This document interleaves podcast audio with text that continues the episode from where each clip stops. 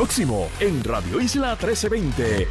Saludos amigos, soy Luis Alberto González en sustitución de la compañera Emily Méndez. Eh, dígame la verdad, hoy tenemos muchísimas cosas de las que vamos a estar hablando, incluidos, eh, incluido el segundo feminicidio del año ocurrido esta mañana en Ciales, la situación que se dio en Toa Baja, en Toa Alta, debo decir, en la noche de ayer. Vamos a hablar con el secretario del Trabajo sobre qué es lo que se planifica para poder traer empleados y lograr eh, la reconstrucción de tantos proyectos necesarios en Puerto Rico. También hablaremos sobre la cita con la justicia que tienen eh, dos conocidas figuras del espectáculo eh, en cuanto al asesinato de eh, Kevin Fred, el exponente de música urbana asesinado. Hablaremos también sobre los 250 millones de dólares en créditos reintegrables que se aprobaron en la Cámara. Vamos a ver qué pasa en el Senado. Obviamente vamos a también hablar con nuestro panel político y hoy van a estar con nosotros Ángel Cintrón y María Beauchamp. Así que comenzamos con, dígame la verdad. Con más de 20 años de experiencia en el periodismo, periodismo ha dedicado su carrera a la búsqueda de la verdad. La verdad, la verdad. De frente al grano, con carácter entrevistará a las figuras más importantes de la noticia. Radio Isla presenta a la periodista Mili, Mili Méndez en Dígame la verdad. Nuevamente buenos días Puerto Rico, soy Luis Alberto González en sustitución de la compañera Mili Méndez. Pronto va a regresar a estar con ustedes, tenemos muchos temas de qué hablar. Lamentablemente esta mañana se eh, reportó el segundo feminicidio del año, esta vez en el municipio de Ciales y de inmediato hablamos con el comisionado auxiliar en investigaciones eh, Roberto Rivera. Buenas, buenos días. Sí, buenos días, buenos días los Radio Escucha. Muchísimas gracias, eh, comisionado, por estar con nosotros. Cuéntenos cómo avanza la investigación, qué, fue, qué es lo que se sabe hasta el momento de este feminicidio. Bueno, yo me encuentro en el lugar, apenas estamos comenzando a trabajar la escena, lo que tenemos una dama a orillas de la carretera aquí 632. Este, hay un sinnúmero de casquillos de balas en, la carretera, se están marcando para comenzar a trabajar la escena, así que impactos que ella tenga pues desconocemos, apenas está al momento Jenny Doe Así que eh, estamos comenzando una escena prácticamente ahora. Eh, ¿Esto ocurrió en qué área del municipio de Ciales y más o menos a qué hora fue que se halló el cuerpo? Sí, ¿nos escucha, comisionado? Sí, sí, Este, es, acá en el, en el estoy en, el barrio Las, Cumbres, acá en Ciales. Ok, entiendo que entonces la carretera debe estar cerrada, eh, no se conoce nada de información, testigos o algo que hayan podido conversar ustedes con. No, apenas estamos comenzando, solamente la vecina del frente, la única casa que hay prácticamente donde está el cadáver, eh, fue la que escuchó, ¿verdad? Ella dice unos petardos en horas de la madrugada y cuando esta mañana sale a botar la basura se percata de un tenis, que es lo que se puede apreciar cuando se acerca, que hay que acercarse, ahí es que se ve el cuerpo de la dama. Ahí ella llama al sistema 911, se alertan las autoridades y se llega y entonces ya, claro, el personal de seis de Arecibo está aquí trabajando lo que tiene que ver con la escena, pero ya hay un grupo que se está se activó para ir a buscar unas informaciones que están llegando y corroborar la misma. Entiendo, así que la investigación continúa. Eh, más adelante presumo que durante el día de hoy tendremos información eh, de, si se logra identificar este cadáver, ¿verdad? Y si tenía algún tipo de, récord o en efecto ya es el segundo feminicidio del año. Sí, exacto. Tenemos el de anoche en Tualta, una situación prácticamente nuevamente lo que es, ¿verdad? Familiar en esta situación, pues eh, al momento lo tenemos, no lo vamos a clasificar todavía como íntimo o no íntimo, porque desconocemos, pero sí es, un feminicidio y es el segundo en menos de 24 horas. Brevemente, sobre lo de Toa Alta de anoche, que fue muy triste también, ¿qué información eh, tiene para, para nosotros, si alguna? Bueno, eh, estamos prácticamente igual. Ya ustedes saben que murió pues, la, persona que con la cual él convivía. Él también le da muerte al hijo de ella, que no es hijo de él. Eh, de igual forma. Y era una vecina que a este momento está completamente crítica en el centro médico, hirió también al vecino que salió auxiliar, este tiene unos impactos de bala en, el brazo, pero ese está estable. Y después eh, cerca del residencial Los Dominicos en una persecución donde fue acorralado, pues decidió privarse de la vida. Así que eh, trabajamos eso completamente, el, el personal prácticamente no se ha ido, pues porque hay que hacer una serie de entrevistas más para oficialmente corroborar qué es lo que dio paso a esta situación Así que esa, ese, ese caso también el personal ha continuado trabajando desde anoche y todavía sigue porque no han rendido. Wow. Le agradezco, comisionado. Durante el día nos mantendremos en comunicación para ver cómo avanza la investigación, tanto de Toalta como de Ciales. Le agradezco nuevamente. Eh, las personas, ¿verdad?, eh, del área eh, que conozcan rutas alternas, pues eviten la zona. Hay una escena que está siendo investigada y en este momento toda esa, esa zona está cerrada. Gracias, comisionado. Siempre las órdenes. Muchísimas gracias al comisionado eh, auxiliar de investigaciones, eh, Roberto Rivera. Ya escucharon, esta situación se da en Ciales, anoche se dio también en Toalta. Hablamos de inmediato con el alcalde, eh, vamos a estar hablando con el alcalde Clemente Chito Agosto del municipio de Toalta, porque la realidad es que esa situación que se dio anoche, en que el hombre mm, asesina a su suegra, a, otro familiar, eh, eh, hiere a una vecina, eh, luego se priva de la vida.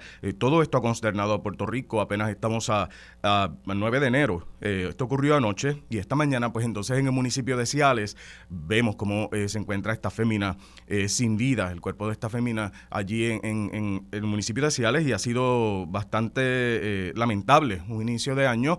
A mí no me gusta hablar de las estadísticas, de si suman o restan, pero una muerte es suficiente para que estemos todos en alerta. La realidad es que esta situación de, anoche queremos conversarla con el alcalde de Toalta, eh, Clemente Chito Agosto. Buenos días. Sí, muy buenos días a usted y a todos los Radio Escucha. Gracias, alcalde, por estar con nosotros. Muy lamentable el suceso de anoche en su municipio. ¿Qué información tiene y cómo están trabajando, eh, sobre todo con, los vecinos y otros familiares? Sí, es algo lamentable que tuvimos ayer en nuestro municipio, la noche de ayer este suceso pues marca ese barrio Bucarabón y todo el pueblo. Eh, es algo que es un problema, ¿verdad? Que se salió de sus proporciones. La persona pues al parecer no, no tuvo la tolerancia o ya venía, ¿verdad? Programado a realizar este acto, el cual, ¿verdad? Repudiamos nosotros como, como persona primero y como administración Estamos trabajando con la situación, ¿verdad? Con el área, con el barrio. Estamos tratando ahora, vamos a hacer una campaña, ¿verdad? Adicional a las que ya hemos hecho, pero seguir reforzando lo que es, ¿verdad? Llevar el mensaje de, la no violencia, promover la paz.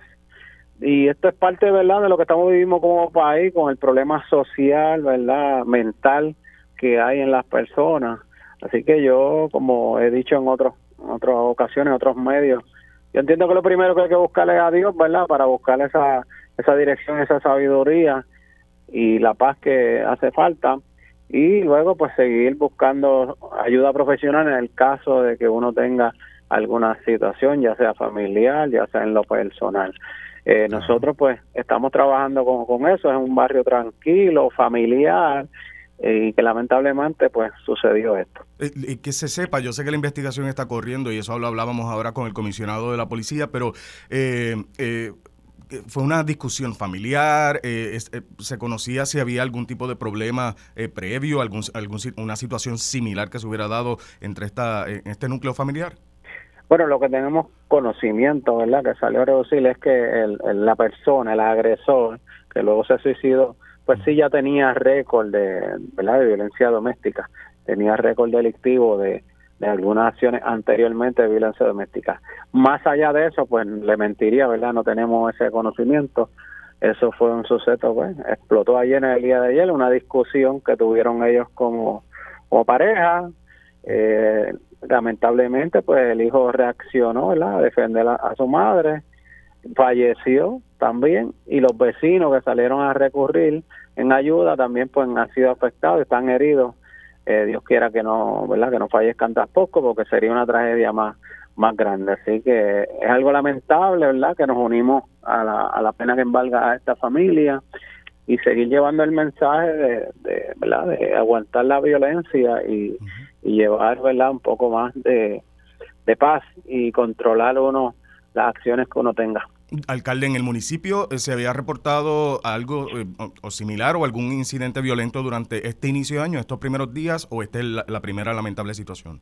No, esta es la primera lamentable situación. No se había reportado ningún incidente grave, ni en, ni en despedida de año, ni nada en estos días de fiesta. Así que eh, comenzamos el año con una noticia lamentable, pero esperemos que todo transcurra en orden, ¿verdad? Dado a, lo que nosotros estamos promoviendo y con los pocos recursos realmente que tenemos como municipio con los oficiales de la policía municipal y estatal, pues tratamos de, llevar el control en nuestro municipio y que las personas pues tomen también el control de sus vidas y que todo surja en paz.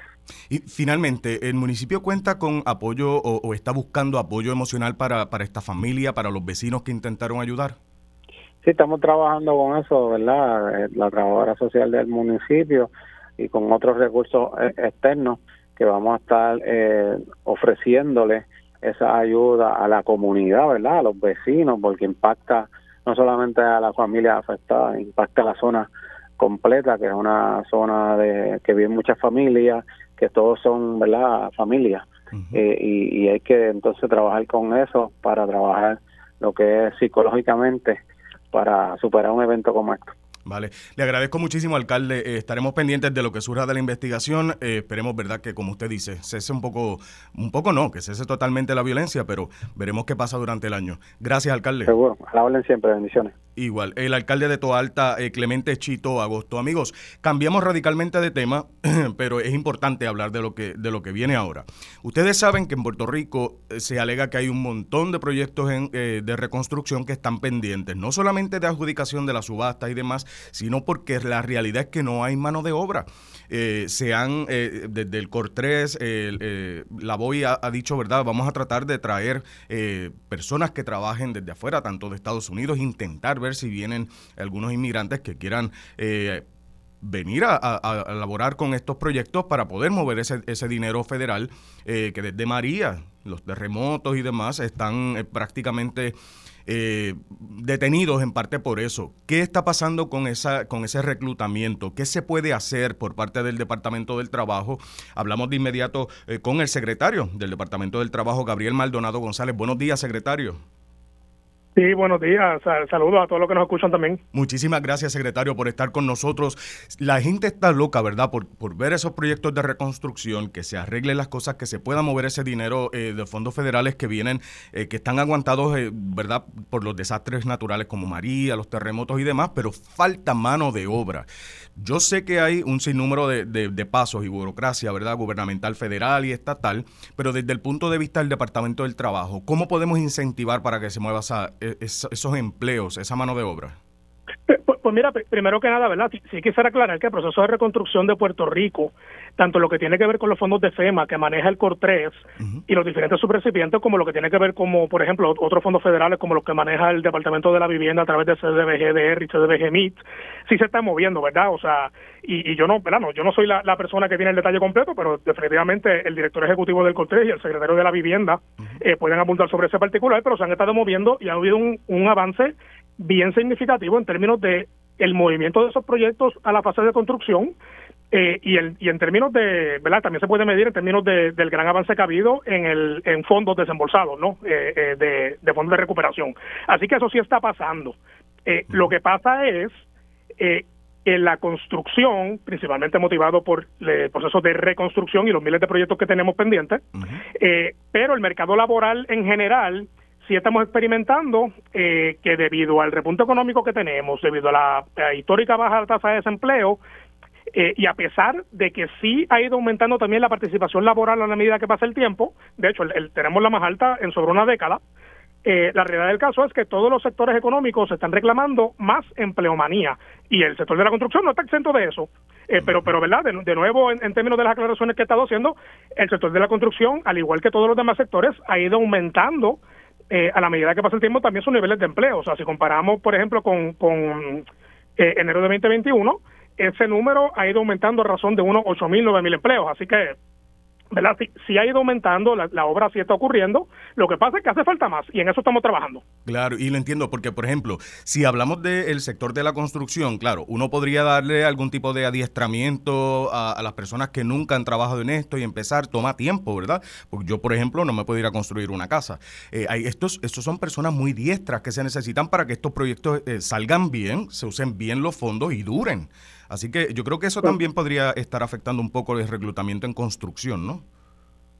Sí, mira, nosotros en Puerto Rico, eh, sí, yo, yo creo que tiene que ver eh, en parte con eso, ¿no? Definitivamente eh, la, parte de adiestramiento para la construcción y para todo lo demás es esencial. el gobierno de Puerto Rico maneja diferentes iniciativas y programas que tienen que ver con eso o, que atienden directamente el problema de adiestramiento o la falta de adiestramiento o la necesidad de adiestramiento, ¿verdad? El Departamento de Desarrollo Económico tiene sus programas, el Departamento de Educación también, el Departamento de la Vivienda a través de subvenciones con instituciones de sin fines de lucro también hacen lo propio y, y los propios contratistas privados también, ¿verdad? Que tienen sus propias iniciativas y, asuntos que manejan relacionados a adiestramiento de, personal. Eh, eso por un lado. Por otro lado, eh, definitivamente en Puerto Rico, históricamente, y a pesar de que, ¿verdad? como mencioné ahorita, que tenemos la participación laboral más alta en una década, actualmente en 45%, eh, lo cierto es que hay que continuar aumentando, ¿no? O sea, la, fuerza laboral hay que continuarla aumentando. eh, y cuando hablo de, de, aumentar la fuerza laboral, estoy hablando de las eh, sobre un millón y medio de personas que tenemos en Puerto Rico que por alguna razón u otra no forman parte del mercado laboral. No es que las vayan a insertar a todas, ¿verdad? Eso no es real. Pero ciertamente hay miles, entre ese 1.5 millones de personas, que no están trabajando ni, ni buscando empleo, que si los eh, atendemos eh, como Dios manda, podríamos motivarlos a que se empleen y resolver parte de este problema. También hay otras iniciativas que tienen que ver con importación de mano de obra que tienen otros retos, ¿no? Porque son asuntos que se manejan a nivel del gobierno federal, eh, que tienen sus complejidades y, incluso en términos políticos eh, es un tema muy controversial todo lo que es la política migratoria en los Estados Unidos, pero eh, que también hay, hay, hay ciertas herramientas y otros asuntos que se están trabajando para ver cómo nosotros podemos importar mano de obra extranjera y que vengan a trabajar en esos proyectos de reconstrucción y también motivar a la diáspora eh, y es un, asunto que estamos trabajando en, en, en, colaboración con varias agencias, incluyendo el COL3, el Departamento de Desarrollo Económico, entre otras, eh, para eh, motivar a esa diáspora que está tal vez interesada en volver a Puerto Rico y, y, y, ver cómo lo podemos insertar en, de vuelta acá y, ¿verdad? y obviamente pensando en el proceso de reconstrucción como, como algo fundamental que tenemos que atender. en términos de, de, la idea que se ha traído desde hace muchos años, no es, no es nueva, ¿verdad? De, de, movilizar inmigrantes a trabajar, trabajadores de otros países, no solo de Estados Unidos, sino, eh, ¿verdad? Eh, de, eh, ese proceso con el Departamento de Estado Federal y obviamente con inmigración, se ha estado trabajando, es un proceso arduo. mira, sí, sí, no, definitivamente es arduo, ¿verdad? Es un proceso muy complicado. Eh, aquí se involucran varias agencias, ¿verdad? Usted mencionó dos de ellas, también se involucra el Departamento del Trabajo Federal, nosotros acá en el Departamento del Trabajo nos intervenimos en una parte del proceso también. Eh, lo que hemos visto hasta ahora, eh, principalmente las dos herramientas que, existen eh, hoy por hoy, es la visa H2A, que es para el sector agrícola, y que esta es la que más potencial tiene, sobre todo porque en comparación con la otra, que es la H2B, que es la que aplica a construcción y a cualquier otra industria que no sea agrícola, esta H2A no tiene límites de cuántas personas tú puedes solicitar y traer a Puerto Rico u otras jurisdicciones. Así que es una herramienta que vemos que a la medida que ha pasado el tiempo, su uso ha incrementado y están llegando más trabajadores extranjeros para trabajar en, la industria agrícola. Por ejemplo, ahora en los próximos meses vamos a ver un aumento en estas solicitudes en términos de lo que tiene que ver con la, cosecha del, café, porque estamos en temporada. Mm. Eh, ya lo que tiene que ver con la H2B, eh, que es para construcción y cualquier otro sector económico, sí, eh, como tenemos un cap, ¿verdad? un, límite de solicitudes anuales o, de trabajadores que pueden llegar eh, al año de 66 mil personas, que a veces se le añaden un poquito más, y, hace poco hubo una, una iniciativa de parte del gobierno federal por esa línea, eh, pero verdad estamos compitiendo con todas las demás jurisdicciones virtualmente. el problema de falta de mano de obra o, o, la necesidad de mano de obra adicional no es exclusivo de Puerto Rico, lo estamos viendo en otras jurisdicciones de los Estados Unidos también, así que eh, al haber un límite sobre cuántos trabajadores tú puedes importar, pues ciertamente representa un problema. Por otro lado, estas dos herramientas, eh, si bien llevan mucho tiempo legisladas y son mecanismos que existen hace tiempo a nivel de los Estados Unidos, incluyendo Puerto Rico, no es hasta recientemente que en Puerto Rico se comienzan a utilizar. Así que también ha habido un proceso de educación donde hemos tenido que nosotros, junto al Departamento de Estado, el COLTRE también ha estado involucrado, eh, hemos tenido que orientar a las diferentes personas interesadas en, importar mano de obra para que sepan bien cómo atender estas solicitudes y cómo mantenerlas una vez se les concede. Eh, eso también, ¿verdad? Se ha ido trabajando sobre la marcha. Eh, nuestra expectativa es que es, en la medida que pase el tiempo y la gente vaya conociendo más sobre estos mecanismos y vaya aprendiendo sobre cómo funciona eh, este proceso de solicitud y, cumplimiento con este tipo de visado, sea más fácil poder solicitar que lleguen los trabajadores y poder mantener este, este, tipo de visas de cara al futuro. ¿Hay, hay, eh, ¿hay alguna manera en que estos patronos, verdad, eh, puedan acercarse al Departamento del Trabajo o alguna otra agencia para esas orientaciones? Sí, no, no, mira, el, Departamento del Trabajo, nosotros estamos, eh, tenemos una división que se encarga de esto, a través de, la, de, lo que se conoce como el Servicio de Empleo, hay una subdivisión que se encarga particularmente de orientar sobre este tipo de, visa en términos de lo que son las solicitudes y en términos de lo, que es el cumplimiento con las leyes laborales que tienen que regirse eh, también una vez llegan esos trabajadores. Así que tenemos los recursos eh, en nuestra página pueden encontrar información, trabajo.pr.gov y obviamente, ¿verdad? Acudiendo a nuestras oficinas y eh, lo, ayudamos con, con, con, ¿verdad? con, cualquier, cualquier duda o pregunta que tenga en torno a ese proceso de solicitud. Claro, y secretario, ¿qué es lo que está pasando en la industria del servicio? Porque en cada sitio que vamos se están buscando empleados en todos estos cafés, restaurantes y demás. Eh, ¿Será la paga? ¿Será hay algo que ustedes eh, puedan eh, ver que, que generaliza, que de forma generalizada la gente dice, no, ahí no voy a trabajar, yo me cansé de, de, de ser, ¿verdad?, de trabajar en el servicio. mira, puede haber algo de eso en que ¿verdad? Hay, que examinar la circunstancia particular de cada negocio y cada individuo para, para saber cuál es la motivación de por qué decide trabajar en un lugar versus otro, ¿verdad? Y pueden ser 20.000 asuntos como la compensación, como los beneficios que están en el empleo, tal vez la flexibilidad que quiere esa persona, tal vez es un trabajo que es bien activo físicamente y quiere otro tipo de trabajo que sea más de oficina, ¿verdad? Pueden haber muchas razones, este, pero lo cierto del caso es que y, un poco remontándome a lo, a lo que comentaba al principio, todos los sectores económicos en Puerto Rico vienen experimentando un aumento significativo en los niveles de empleo, incluyendo servicios, incluyendo restaurantes y alojamiento, eh, que de hecho, en, el caso particular de lo que son restaurantes y alojamiento, ¿verdad? Y todo lo que tiene que ver de algún modo u otro con el turismo, estamos en números históricos, los más altos que hemos tenido en, la historia de Puerto Rico, aproximadamente 96 mil empleos. Eh, así que, ¿verdad? Y, lo mismo podemos seguir repitiendo de todos los demás sectores, o sea, todos han tenido un incremento, así que eh, realmente volvemos al tema de que debido a la baja de la, tasa de desempleo, que está históricamente a su nivel más bajo, 5.7%, eh, nos hemos visto en la necesidad de que la solución para resolver el problema de mano de obra adicional, que está atado a su vez a más actividad económica, eh, eh, la, la, la solución estriba en poder aumentar la participación laboral en Puerto Rico. Tenemos que insertar a más personas en el mundo del trabajo de los que actualmente, por alguna razón u otra, no están insertados en el mercado laboral. Y, eh, secretario, sé que durante la pandemia muchas personas eh, se dieron cuenta de que trabajar también por cuenta propia es una opción presumo o presumiría, no sé si se quedaron luego de la pandemia también, las personas trabajando por su cuenta, ya no queriendo eh, regresar a un patrono, sino ser su propio patrono, eso también podría influenciar en esto del reclutamiento de empleados, ¿no? Mira, eh, definitivamente, y es una tendencia que, como usted bien dice, luego de la pandemia del COVID-19 ¿verdad? Y, y, esta dinámica del retorno al trabajo luego de la emergencia, eh, ese número eh, de personas que trabajan por cuenta propia se ha mantenido en niveles bastante o significativamente más altos que los que había antes de la pandemia. Pero de nuevo, si bien ese indicador subió, también subieron todos los demás empleados asalariados. Oh. nosotros tenemos el, el empleo asalariado más alto desde el 2009. Así que, ¿verdad? Y un poquito para ponerlo en contexto, o sea, que, que realmente eh, eh, es algo que, que no importa por dónde tú lo cojas, ¿verdad? Y yo estoy hablando de, la, de, de las encuestas mensuales que nosotros producimos de empleo asalariado en agrícola, la encuesta de grupo trabajador, si miras la, eh, el censo trimestral eh, de empleo y salarios, eh, no, importa cuál sea la data que nosotros estamos analizando, que estamos publicando, eh, y, cuál sea su proceso estadístico, cuál sea la fuente, la, la, tendencia es la misma, ¿no? O sea, los niveles de empleo están más altos que los que teníamos desde hace mucho tiempo. Bueno, le agradezco muchísimo, secretario. Estaremos pendientes de ver cómo, ¿verdad?, se traen todos esos empleos y la gente los acepta, que eso es lo importante para, sobre todo, los proyectos de, de reconstrucción y también en la industria del servicio, que nosotros vamos todos los días a cualquier sitio a tomarnos un café.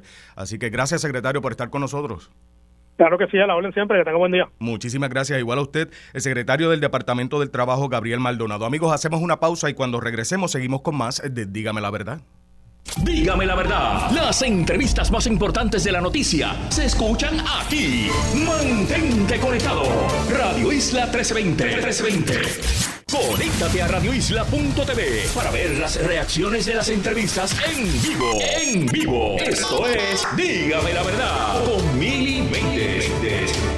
Regresamos amigos a Dígame la verdad, soy Luis Alberto González, Mili se va a reintegrar eh, a estar con ustedes muy pronto. Hoy estoy de bateador emergente y tenemos muchos temas de los que vamos a estar hablando, incluyendo, eh, a la, ya, ya mismito también vamos a hablar con nuestro panel político, porque hay muchas cosas que están pasando en la legislatura y también en la Comisión Estatal de Elecciones. Ya, ya estamos en el año electoral, Vamos a ver cómo, cómo fluyen los endosos, pero hay que hablar de otras cosas que pasan también a través del gobierno, ¿verdad? Pero son investigaciones del Departamento de Justicia. Como bien ustedes saben, eso casi siempre es eh, información sumamente confidencial hasta que se tienen eh, los datos necesarios para llevar algún tipo de caso.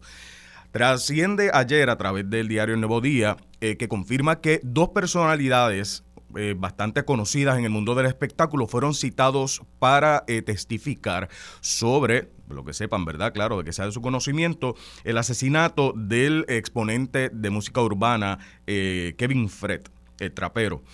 Esto, este asesinato ocurrió hace años y se han visto involucrados muchísimas celebridades, tengan o no algo que ver, pero han sonado durante la investigación y hablamos sobre este tema porque es importante ver cuánto se afecta a través del tiempo y lo que implican estas eh, citaciones eh, a estas alturas en el 2024. Hablamos de inmediato con el abogado criminalista Javier Santiago. Buenos días. Sí, buenos días a ti y buenos días a todas las personas que nos escuchan. Gracias, licenciado, por estar con nosotros. Este asesinato ah, ocurrió hace mucho tiempo. Trasciende ayer que estas dos personalidades, manejadores eh, artísticos, Andrea de Castro y Vicente Saavedra, van a estar eh, o fueron citados para eh, testificar ante el Departamento de Justicia sobre esta situación de Kevin Fred. Es un asesinato que ocurrió hace muchísimos años como abogado criminalista, ¿cuánto afecta el paso del tiempo a una investigación de este tipo? Bueno, naturalmente el paso del tiempo pues se va llevando posiblemente datos, información, evidencia material, eh, la memoria de la gente obviamente que se va perdiendo este y pues obviamente dificulta más eh, el asunto del paso del tiempo, la reconstrucción de, de una investigación pues por los muchos detalles que, eh, que se pueden perder en el camino, ¿no? Claro, y, y, la, y, también eh, los recuerdos. Estas personas que han sido citadas, no se saben, eh, son, ¿verdad? Posiblemente testigos, pero obviamente no sabemos qué podrían conocer. ¿Cuáles, ¿Cuáles son estos pasos para acercarse a estas personas? Perdóname. los pasos, el por qué citar a estas personas. Sí, ah, recuerda que eh, ese término de testigo, ¿verdad? Estos son, están citados como testigos, según ha reseñado la prensa eh, al, propio fiscal que tiene a cargo la investigación de este caso.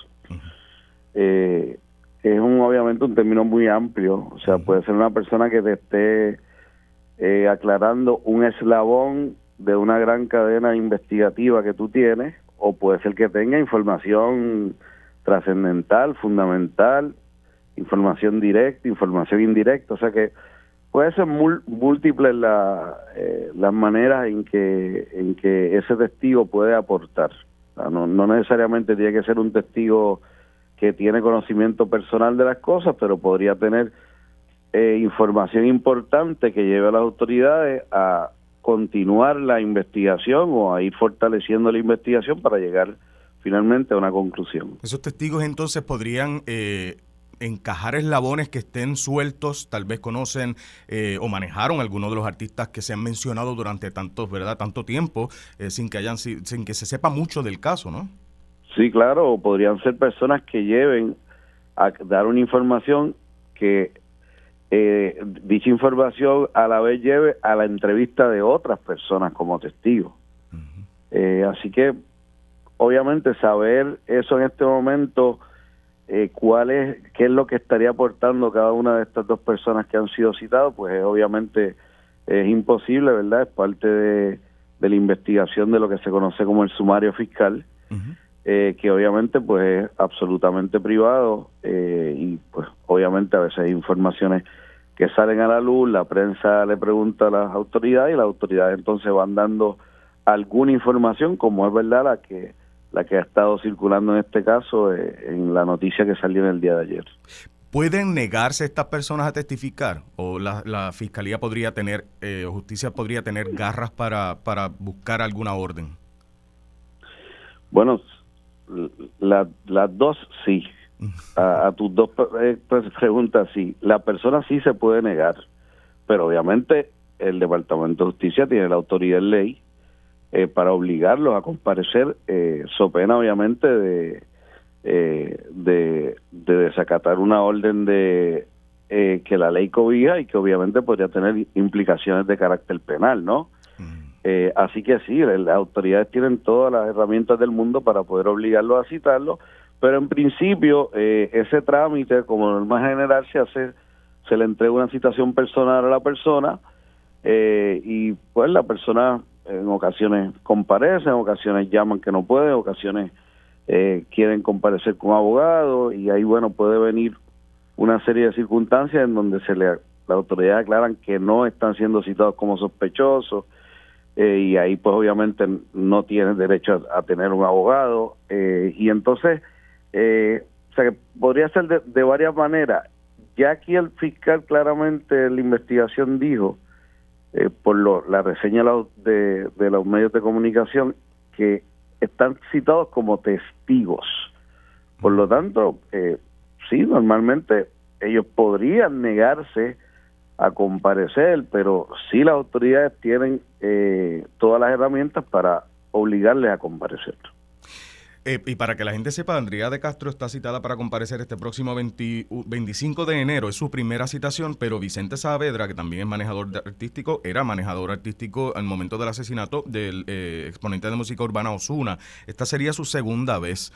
Usted sabe, licenciado, que durante eh, los pasados años se ha hablado del mal manejo, un supuesto mal manejo de la investigación, han salido hasta fiscales, ha habido todo este revuelo. ¿Cuánto, obviamente eso afecta la percepción pública, pero no necesariamente eso tiene que afectar lo que existe en ese sumario en la investigación. No, no necesariamente, pues son cosas distintas, son cosas absolutamente distintas, o sea, independientemente de las discrepancias o desavenencias internas entre un personal y otro personal que estuvo a cargo de la investigación, eso no necesariamente eh, eh, afecta ¿verdad? el resultado final de, de una investigación que se ha continuado y que tiene otro personal que la está trabajando y que está haciendo las labores que tiene que hacer para tratar de esclarecer eh, eh, verdad este este asesinato. Eh, pero bien podría ser algo algún elemento que utilice la defensa verdad si, es que en su caso se, se llega a algún tipo de cargo no bueno también por eso también también eso no no eso es una posibilidad también Claro. en, en, términos de estos casos perdón, usualmente vemos que eh, en muchos casos de asesinato, ¿verdad?, tardan en, esclarecerse, otros no tanto. En este caso que se trata y, se, y suenan personalidades eh, o personas públicas, celebridades, ¿verdad?, para algunos, eh, se, ¿se trata distinto cuando se maneja una investigación o debe tratarse igual y la gente es que lo percibe de una manera diferente? Bueno, debe de tratarse igual. Yo creo que aquí la diferencia es eh, el enfoque o la publicidad que le dan los propios medios de comunicación, ¿entiendes? O sea, porque, eh, pero como regla general se tratan igual, ¿verdad? Lo, que yo te digo, ¿verdad? Lo que es mi experiencia y lo que yo veo, cuando digo que se trata igual, en términos de la investigación, lo que después el Departamento de Justicia una vez presentados los cargos, empieza a actuar o no actuar, sí ahí evidentemente yo te puedo decir que el trámite no es igual porque los medios de comunicación evidentemente han creado en las instituciones o crean en las instituciones unas presiones que no tienen un caso de ordinario y eso sí es real. Pero yo te diría que en, términos de la etapa investigativa, que es donde esté el caso en este momento, yo te diría que no. Yo te diría que como regla general, eh, pues se le da un trámite eh, igual ahora. Una vez, como te digo, presentados los cargos, ¿verdad? Si ese fuera el caso, ahí el trámite es distinto dependiendo del seguimiento que les den los medios de comunicación, la publicidad que se que se le da y obviamente todas las implicaciones que tiene eso, ¿verdad? Claro, y, y, sé y estoy consciente porque como periodista uno pide mucha información y tanto justicia, igual que hacen las autoridades federales, nos, nos niegan información que pues obviamente es confidencial y puede afectar la investigación, pero siempre se, hay liqueos de información, siempre hay algo que le llega a un periodista, cómo evitarlo ¿usted tendrá alguna idea? Eh, bueno, ¿cómo evitar que el liqueo? Ajá. Pues eso obviamente es bien difícil porque obviamente los liqueos llegan de, personas que filtran algún tipo de información. Pues no, no, no. O sea, no, no hay manera de que, de que, de que un periodista, eh, salvo verdad que eh, violentando todos los cánones de ética, no corrobore o de cualquier información por darla, pero obviamente sabemos también que eh, eso no es una práctica que, ¿verdad? Que ya tampoco puedo decir que, que es este regular o ordinaria en Puerto Rico. Eh, como norma general, obviamente esa información se trata de, de, corroborar antes de poder este evidentemente este, publicar tratamos, tratamos. antes de publicarle esperamos que eh, los periodistas responsables yo sé que lo responsabilidad que tiene obviamente la responsabilidad que tiene el medio el medio y la responsabilidad también que tiene usted como periodista claro así que Vamos a ver qué pasa si finalmente en algún momento se sabe la realidad sobre este asesinato. Licenciado, muchísimas gracias por haber estado con nosotros.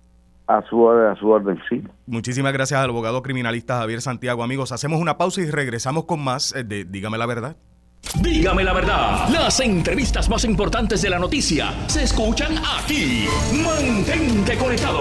Radio Isla 1320. 1320. Conéctate a radioisla.tv para ver las reacciones de las entrevistas en vivo. En vivo. Esto es Dígame la verdad con Mili Regresamos amigos a Dígame la Verdad, soy Luis Alberto González, Mili Méndez se reintegra a estar con ustedes muy pronto. Perdón.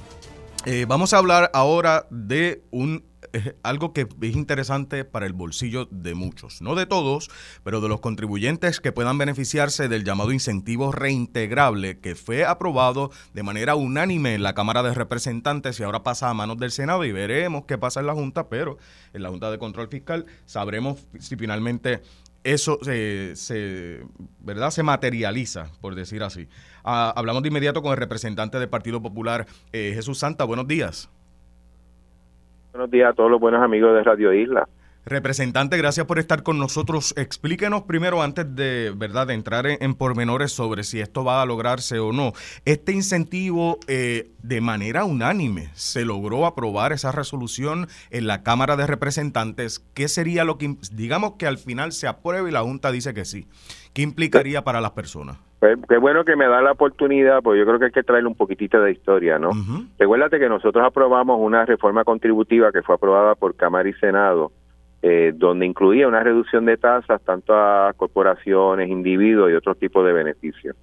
Desde el arranque la Junta siempre ha tenido su objeción, yo lo planteaba, pero cuando salió el proyecto prácticamente, eh, literalmente dijo un no rotundo.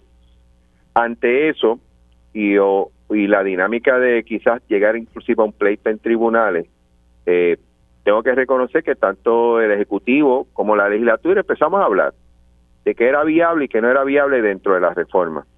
Y de una posición original de la Junta de que no se podía hacer nada, al menos se logró que durante este año se implementara lo que es la reducción de tasas contributivas para individuos. O sea, se va a implementar una parte de la reforma contributiva con este tipo de acción y tiene el aval de la Junta. O sea, esto eh, ha sido coordinado con ellos y lo que pasó ayer fue que se aprobó en Cámara, ahora va el Senado, la asignación de 250 millones de dólares de un incentivo que se va a dar, que no es otra cosa que la economía que tú hubieras logrado si se hubiera implementado la reforma contributiva. Eh, ¿Cómo va a correr esto? Eh, tú vas a someter tu planilla como, como, como si fuera el año pasado, vas a, a recibir tu reintegro o vas a tener que pagar según tu condición una vez la planilla la reciba Hacienda, va a hacer una recalculación con las nuevas tasas eh, contributivas de individuos que son menores. Si, por ejemplo, tú tienes un reintegro de 300 dólares, pero con la reforma contributiva, con estas nuevas tasas, hubiera sido de 600, entonces vas a recibir un segundo cheque de, de 300 dólares adicionales. Sería el incentivo, ¿no? Si tú tuvieras que haber pagado 500 dólares, pero en, y lo pagaste, pero entonces bajo las nuevas tasas, en vez de pagar 500 ibas a pagar 100, pues entonces tú vas a recibir un cheque de 400 dólares, un segundo cheque, ¿no? Así es como se piensa correr esto. Hacienda entiende que pudiera tardar entre tres o cuatro meses en lo que llega ese segundo cheque, ese incentivo, y, así está corriendo las cosas. Este es la, más o menos el plan que se tiene para por lo menos durante este año eh, la gente que contribuye, la gente que aporta, que somete planillas, tenga algún tipo de alivio contributivo. Son aquellos que generan eh, de X cantidad de ingresos hacia arriba, ¿verdad? No, no es eh, los de veintipico de mil. Mira, la realidad es que se va, bueno, aquella persona que, déjame darte un dato, del millón cien planillas que se someten a Hacienda, solamente seiscientas mil, de alguna u otra manera pagan alguna contribución sobre ingresos. Hay 500 mil planillas que, que, someten, ¿verdad? Que han ganado, pero no, no pagan. Por lo tanto, eso no va a recibir ningún beneficio porque nunca, o no pagan contribuciones. Pero los otros pagaron, pagaron contribuciones. Lo que pasa es que no en exceso. No, no, no, no, no, pagan. ah, bueno, no pagan nada. No pagan nada. Por ejemplo, si te retienen de, 500 dólares... menos de 20 mil dólares al año. Eh, por lo general, si es individual, son más o menos 20 mil. Si es pareja, puede subir a 30 y pico mil dólares dependiendo de las deducciones. Pero es esta persona que quizás te deducen de la planilla, o sea, te deducen de tu sueldo, pero te lo devuelven completo. O personas que someten, por lo general, pensionados, eh, que eventualmente reciben el bono de, de la gente de mayores adultos, que buscan el bono por, por trabajo o el bono de los niños. Sea, hay, hay muchas familias que en teoría no pagan contribución sobre ingreso, eh, pero obviamente en Puerto Rico la ley es que tiene que someter una planilla, tiene que reportar lo que ganes, pagues o no pagues. De ese millón cien mil, seiscientas mil pagan alguna cantidad de dinero y yo entiendo que de esas 600 mil todas de alguna otra manera van a tener un beneficio. Entiendo. Y es eh, esto pasa a manos del Senado. Se prevé, y claro, pues, no sabemos, usted eh, ya, ya hizo su trabajo en la Cámara de Representantes. El Senado, entiendo yo que debería darle el visto bueno, ¿no? Yo no, la realidad es que no veo ningún issue mayor en la resolución. Como te digo, eh, lograr que se aprueben cosas de forma unánime eh, a veces es extraño y en la Cámara ayer se logró, no veo por qué no suceda lo mismo en el Senado. Y la importancia de hacerlo rápido, fíjate que nosotros lo hicimos en el primer día de sesión, es porque eh, el tiempo corre, ¿no? Y se entiende que Hacienda tiene que hacer unos ajustes para poder eh, llevar a cabo este proceso y, y sería justo con ellos tratar de lograr esa, esa asignación de dinero lo antes posible para que ellos puedan comenzar lo antes posible, ¿no? Claro, eh, la, las, eh, bueno, ya estamos en enero, uno usualmente ya en febrero empieza a someter las planillas cuando ya está lista para, para en el sistema de Suri, eh, o, o si son los privados, pero entonces digamos, en abril digamos que se aprueba ¿verdad? en el Senado, ya tiene el visto bueno de la, de la Cámara, se firma, se, se, pone en vigor, las personas que sometan planillas lo van a hacer de manera normal y en abril van a recibir el reintegro que le hubiera tocado en algún momento, ¿verdad? Bueno, después de abril 15 va a depender qué tan rápido, tan efectivo es Hacienda dentro de la recalculación. Recuerda que tiene que recalcular 600 mil planillas. Claro. O sea, no es poca cosa. Pero no va a detener el primer reintegro. No, no, no, no, no, no, eso corre como, como si fuera un año normal. Y luego esto va corriendo y lo otro va corriendo paralelo, donde si tú tienes una economía, se te va a dar un segundo cheque reflejando esa economía, ¿no? Ese, ese ahorro. Entiendo. ¿Ha garantizado Hacienda que tiene los recursos para revisar todas esas 600 mil eh, planillas? Bueno, eh, yo he ido al secretario hablando de que están haciendo todo el esfuerzo para hacerlo así. Eh, entiendo que va a ser un reto, pero creo que lo pueden lograr. Ahora, yo sé que, eh, dado a que la, la, Junta no ha querido pasar la reforma contributiva y demás, hacer esto en año de elecciones, no, ya, no, no sé, no crea suspicacia. Bueno, mira, yo no te puedo negar que el ambiente electoral crea mucha, mucha suspicacia. Pero yo siempre he dicho, oye, yo a mí se me eligió para el, para legislar cuatro años. Y la realidad es que me dicen, oh, pero ¿por qué no se hizo el primer año? Porque el primer año estábamos en quiebra sea, yo creo que tú tienes que hacer las cosas por, por fase, ¿no? Por pasos. O sea, nosotros hemos aprobado, por lo menos a nivel legislativo, tres presupuestos balanceados, que era importante para tú poder lograr lo otro. Hemos aprobado lo que lo que fue el plan de ajuste de deuda. O sea, tú sin un plan de ajuste no podías hacer nada. Esto que se está haciendo ahora, si no se hubiera aprobado un plan de ajuste, eh, no se hubiera podido hacer. O sea, tú tienes que hacer unas cosas primero para pues, después lograr otras. Y, y oye, me hubiera gustado que hubiera sido el año pasado, pero por situaciones particulares no se logró.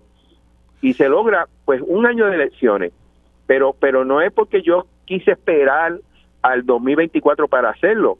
Es que primero tú tienes que tener unos presupuestos balanceados, tú tienes que tener unas finanzas estables, tú tienes que tener un plan de ajuste adecuado, porque si no obtenías eso, no ibas a poder hacer nada. Y, y esa es la razón por la cual yo entiendo que surge ahora. E, y el dinero está, porque entiendo de lo que se ha hablado, ya se ha identificado, y por eso la Junta también eh, lo, lo, avala, se han identificado los 250 millones.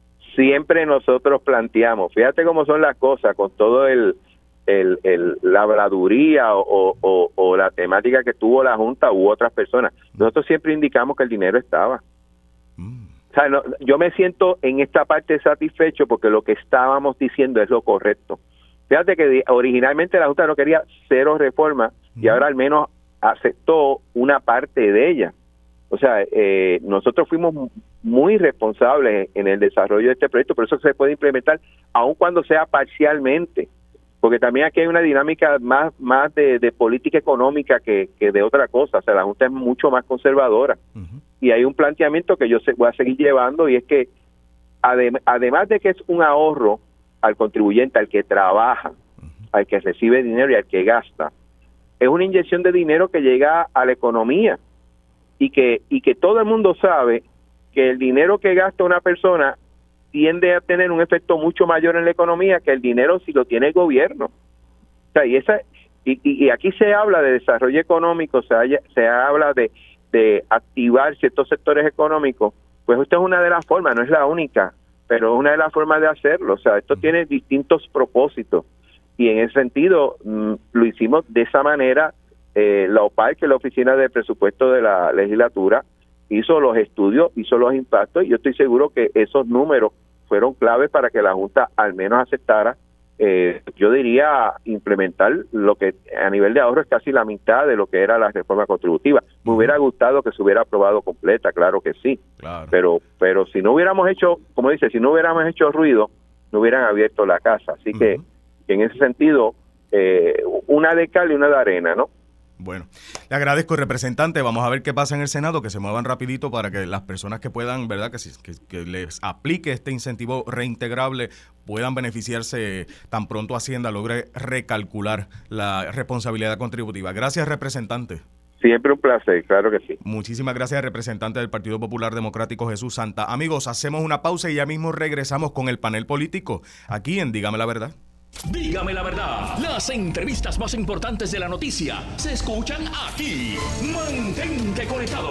Radio Isla 1320. 1320. Conéctate a radioisla.tv para ver las reacciones de las entrevistas en vivo. En vivo. Esto es Dígame la verdad con Mili Saludos amigos, soy Luis Alberto González. Eh, buenos días a todos nuevamente. En esta segunda parte del programa, la segunda hora, tenemos muchas cosas que hablar con el panel político que ya mismito van a estar con nosotros, pero de inmediato quiero comentarles, si no lo han leído, es importante que lo sepan, eh, para ayudar a nuestros amigos inmigrantes. Se aprobó el proyecto del Senado 1358. Veremos qué pasa luego, ¿verdad?, eh, con el futuro de este proyecto. Y es que se está buscando que de alguna manera eh, los inmigrantes puedan acceder a la prestación de servicios gubernamentales con, que, sean esenciales.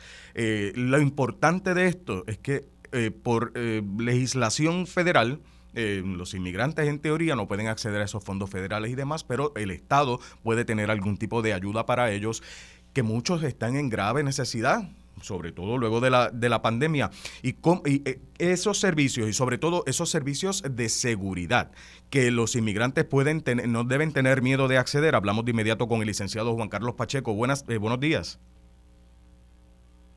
Sí, tenemos al licenciado por allí.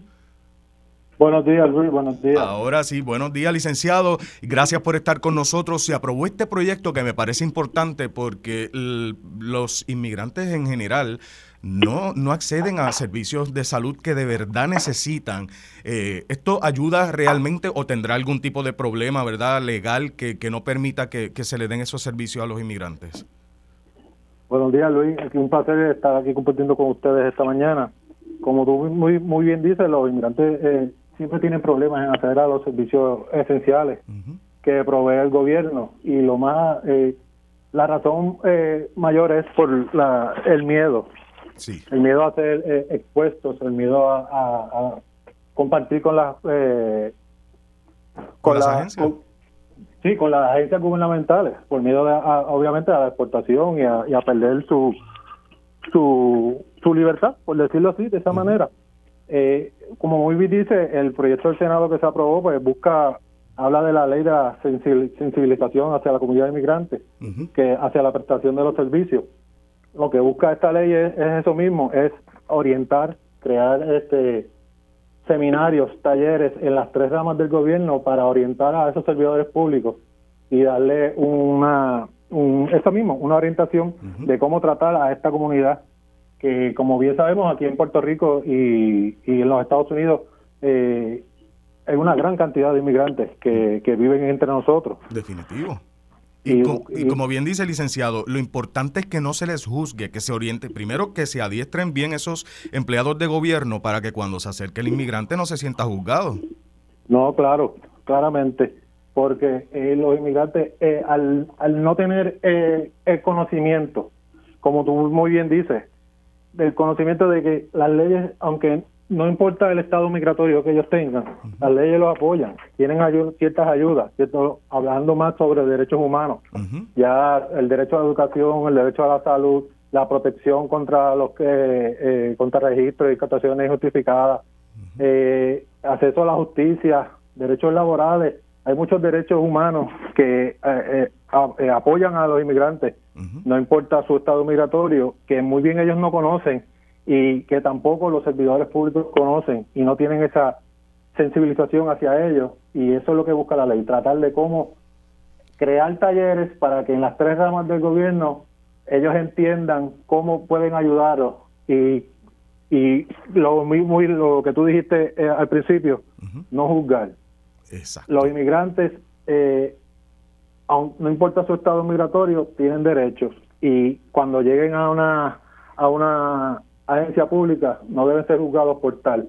De la misma razón, no se le puede estar haciendo eh, eh, indagaciones eh, innecesarias sobre su estado migratorio para así negarle algún tipo de, de recurso o de beneficio. Es así, esto es algo humanamente necesario. Una última cosa, licenciado, y es esta vez hablándole a los inmigrantes, y es sobre todo, más allá de los servicios que ofrece el gobierno, es la búsqueda de ayuda para su seguridad, sea en casos de, cualquier tipo de crimen que ellos sean víctimas. Muchos se callan, muchos temen ir hasta la misma policía, pero tienen ese recurso, tienen ayudas, ¿no? Tienen ayuda, tienen ayuda, y mi recomendación es que a la vez que sean víctimas de algún tipo de delito, vayan a las autoridades, documenten todo lo que ocurrió, vayan, cooperen, porque así mismo eso los cualifica para algún, eh, eh, ayudas, los cualifica para algún tipo de visas, para ayudar y, y, y, con la cooperación a, la agencia van promoviendo su, su eh, mejorar su estado de, migratorio. Es parte de, de los recursos que, ellos pueden utilizar. Y que vayan sin miedo. De verdad que lo importante es denunciar eso que le acaban de, eh, a esos victimarios para que eh, puedan también nosotros podamos vivir en paz, tanto ellos como nosotros en sociedad. Claro, porque hablando de derechos humanos, migrantes o no, todos somos humanos, todos tenemos derechos bajo la ley, bajo la constitución y todos tenemos protecciones. Cualquier persona que sea víctima de delito tiene el derecho de ir a, y reportarlo y enfrentar a su a, su a, sí a su agresor a su, a su agresor y con eso eh, eh, fomentar eso mismo fomentar que la, la que nadie tenga miedo bajo la protección de las leyes a, a, vivir en armonía dentro de la comunidad porque todos somos una comunidad al fin y al cabo. Vale Muchísimas gracias, licenciado. Esperemos que esto pase, se convierta en ley, que los empleados de gobierno puedan darle la mano a nuestros amigos inmigrantes y pronto seguiremos hablando con usted. Muchas gracias por tenerme aquí. en eh, cualquier momento te comunicas conmigo, que estamos a la mejor disposición. Muchísimas gracias, licenciado Juan Carlos Pacheco. Amigos, esa medida a mí me parece eh, que es más que necesaria. Vamos a, darle eh, la vamos a estar pendientes de qué, finalmente va a ocurrir para sensibilizar eh, sobre ese tema de esto, pero también de otras cosas. Vamos a estar hablando de inmediato con nuestro panel político. Ellos conocen el sistema de punta a punta. Por eso su experiencia es clave para la discusión de asuntos públicos. Esto es Dígame la verdad, panel político. Y ya están con nosotros el licenciado Ángel Cintrón, María Beauchamp y está casi casi con nosotros Ramón Luis, ya también está Ramón Luis Cruz, nuestro panel político de hoy, porque hay eh, los temas están bien calientes. Bienvenidos a todos, buenos días. Buenos días, un privilegio estar con ustedes siempre. Muchísimas gracias, Cintrón. Está por allí. Buen día, buen día. Muy buenos días, y Cruz, buenos días. Buenos días, buenos días, compañeros. Gracias a los tres por, por siempre estar con nosotros. Le, antes de entrar en temas bien políticos, escucharon, no sé si lograron escuchar de esa medida que sensibiliza al gobierno frente a los inmigrantes para servicios. Me parece que es importante que se haya dado un paso de tal manera en la legislatura para, para adentrarnos, ¿verdad?, atemperarnos a los tiempos eh, dentro de lo legislativo. Yo sé que es el año electoral, pero los inmigrantes no tienen el derecho al voto aquí, así que es algo positivo dentro de... Pues sí, sí lo es. Este, déjame decirte que yo tenía la percepción, tal vez correcta o incorrecta, de que ya existía hace unos años legislación para garantizar los servicios básicos de salud y de emergencia a una persona indistintamente de su estatus migratorio. Eh, ¿Verdad? Y los compañeros me pueden corregir si estoy equivocado en ese sentido. Así que eh, lo interesante a ver aquí es cuánto más, ¿verdad? El gobierno puede proveer algún tipo de servicio necesario básico a esta persona eh, para que no haya ningún otro conflicto de carácter legal. Eh, porque, por ejemplo, ¿verdad? sabemos que los fondos federales no se pueden utilizar, así que no se puede proveer este los, los llamados este, cupones de alimentos, ese tipo de cosas, ni la reforma. Pero hay servicios con fondos estrictamente estatales que así podrían dársele, dársele uso, ¿verdad?, en alguna medida para, para necesidades básicas de este segmento de nuestra sociedad. Es así. ¿Algún comentario, Bochampo Cruz? Claro que sí, este, súper de acuerdo con la medida, eh, estamos a favor de ella. Yo creo que todo lo que sea para dar la apertura, la participación y la expresión de todos los residentes de nuestro país es positivo y, estamos a favor de la medida. ¿Y Bocham?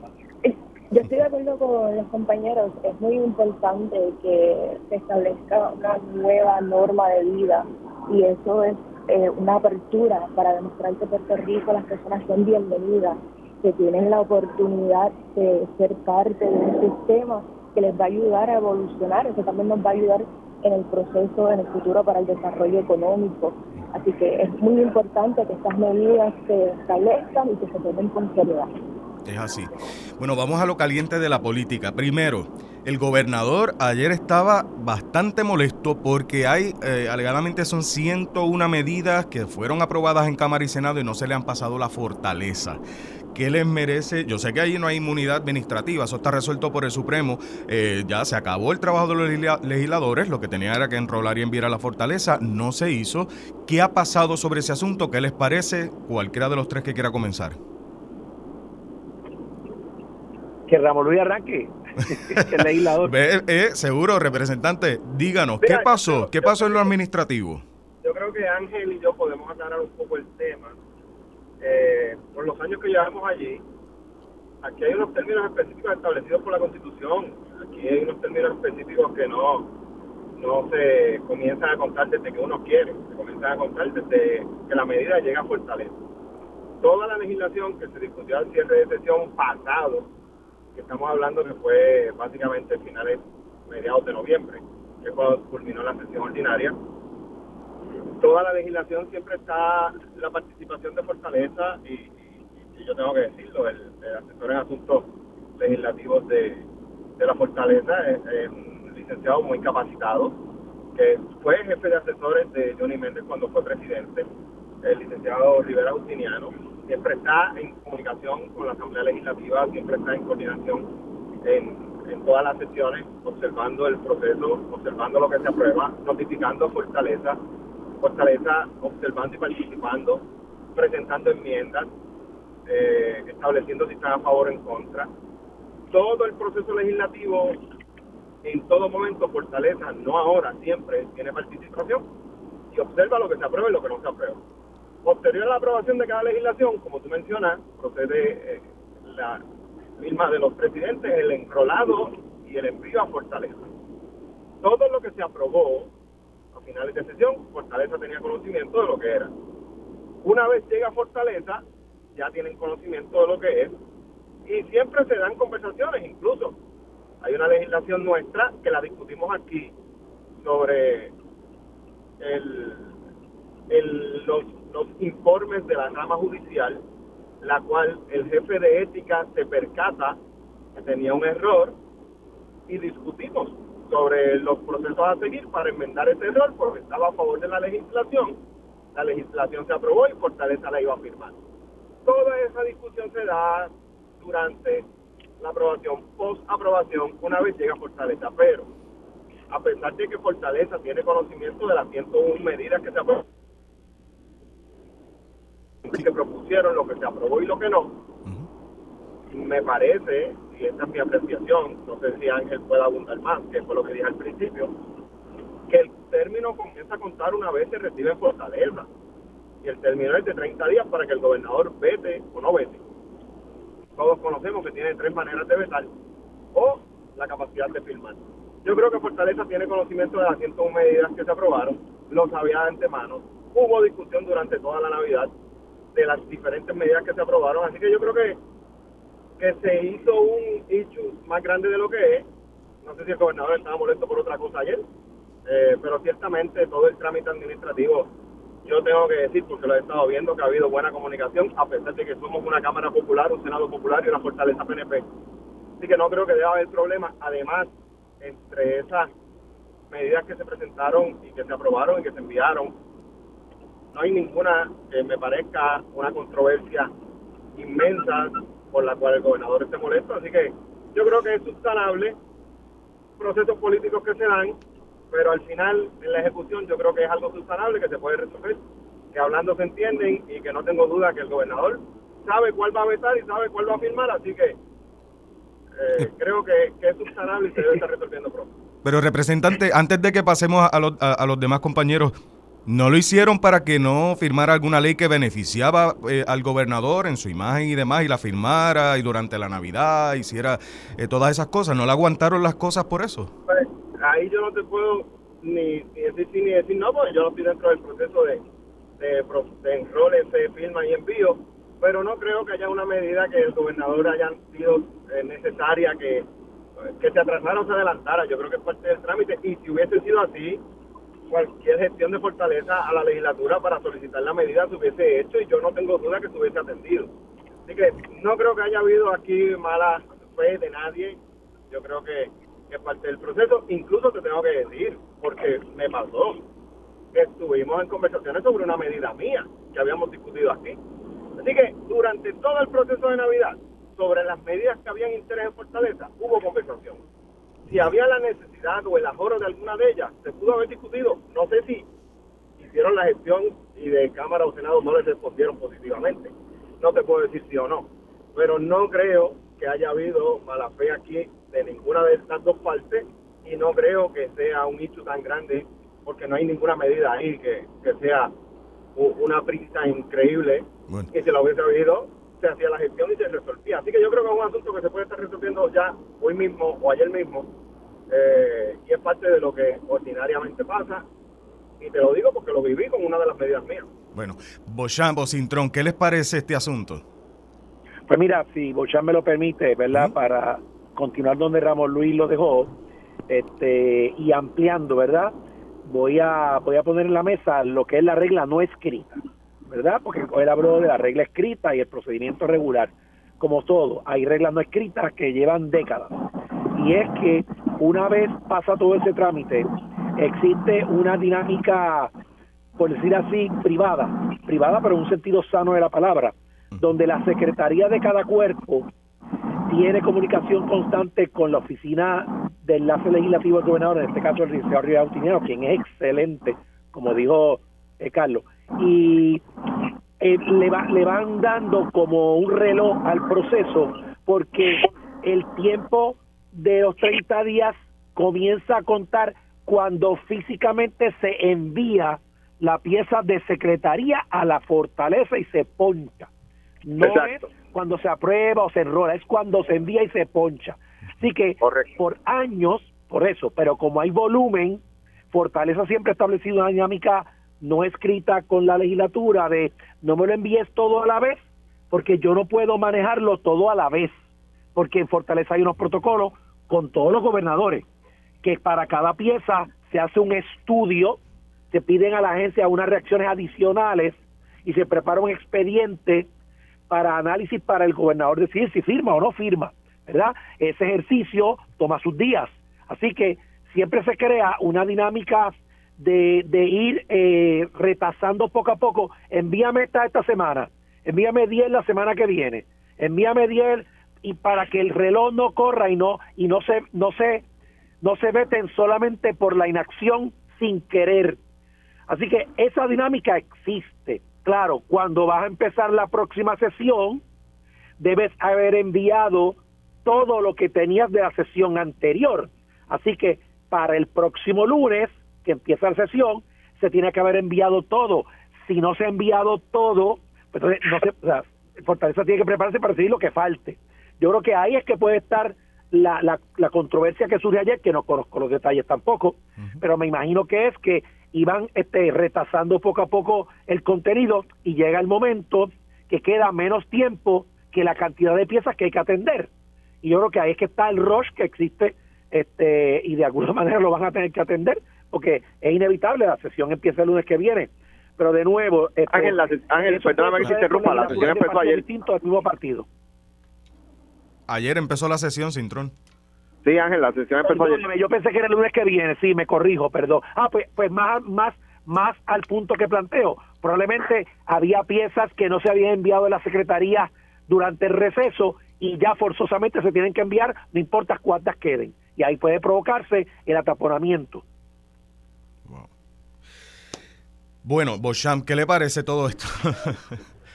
yo, nosotros entendemos los procesos, ¿verdad? Están establecidos, estos no son procesos nuevos, el gobierno lleva décadas corriendo. Lo, lo que sí es importante es que se esté bien clara cuáles son las necesidades del pueblo de Puerto Rico, cuáles son las expectativas del pueblo de Puerto Rico. Y ahora estamos entrando a, a un nuevo episodio que es el tiempo electoral y las personas pues, están prestando un poco más atención. Así que si, si alguien está molesto, no está molesto, todas esas cosas, pues es momento de todas las personas dialogarlo y establecer una mejor eh, forma de comunicación y sentarse a firmar y lo que va a vetar, vetarlo y, seguir entonces con la atención y que las personas no se vean afectadas, porque al final del día la idea es poder llevar un gobierno que sea justo y equitativo y que atienda todas eh, estas medidas las personas eligen quienes les representan, aquí están sus representantes haciendo el trabajo, así que nos toca seguir. Eh, eh, en términos ahora de, digo, veremos si finalmente tienen que pasar a la fortaleza, evidentemente esa 101 medidas. Vamos a ver cómo funcionan, ¿verdad? En ese término de 30 días con 101 medidas que supuestamente no habían llegado a fortaleza, pero que bien dice eh, el representante Cruz que bueno, ya ellos saben de lo que se trata. Tal vez pueden ver el enrolado y, empezar a trabajar antes de que se lo envíen, pero bueno, técnicamente es otra cosa. Ahora, hoy trasciende las cifras récord de aspirantes independientes y vemos cómo está la alianza del movimiento Victoria Ciudadana con el PIB, pero también la cantidad enorme de, eh, de candidatos independientes. ¿Eso les preocupa a los partidos eh, bueno, el movimiento también es, un partido, así que les preocupa que la gente ahora no vayan a votar íntegro, que la gente vaya directito a buscar la, el nombre del candidato para votar aparte, sobre todo por esos independientes. Cualquiera de los tres. Bueno, pues me tomo la libertad. Mira, eh, sí, sí, sí, digo, ¿verdad? Este, no, es por edad, ¿sabes? Por si acaso. No. Yo. No tenías que aclararlo, Ángel. Estábamos claros.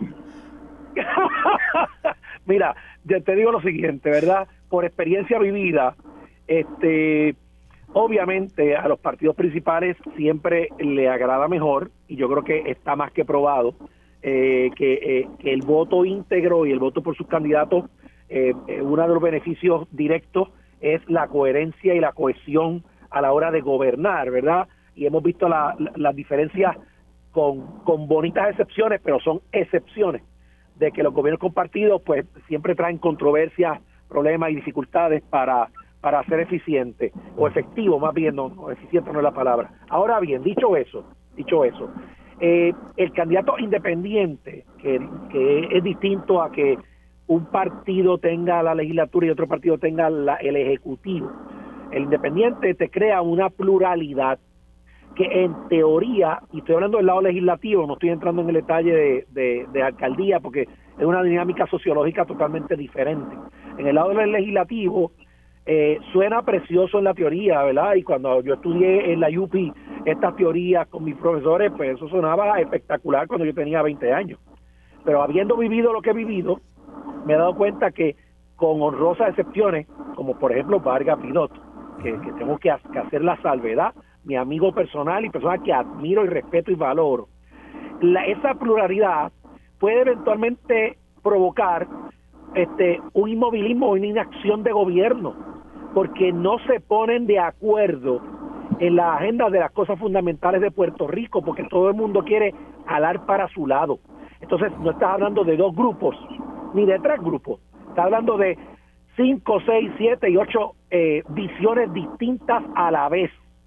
Y eso lo que provoca al final del camino es que te tranca, profesor, sobre todo si a eso le añades que haya diferencias ideológicas que entonces agrava la situación.